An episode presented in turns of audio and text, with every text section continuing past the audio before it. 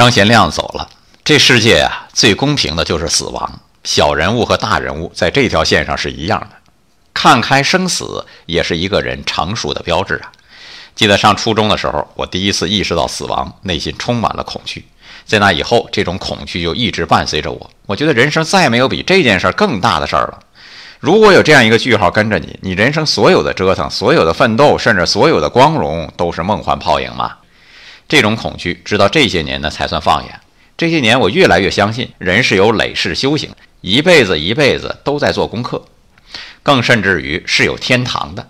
天堂不在天上，更不必寄托于来世，在人间。当你生活在恐惧当中，你就在地狱里；当你微笑，你就活在天堂里。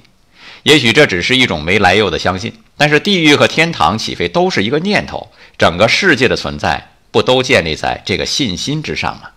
爱生活，高能量。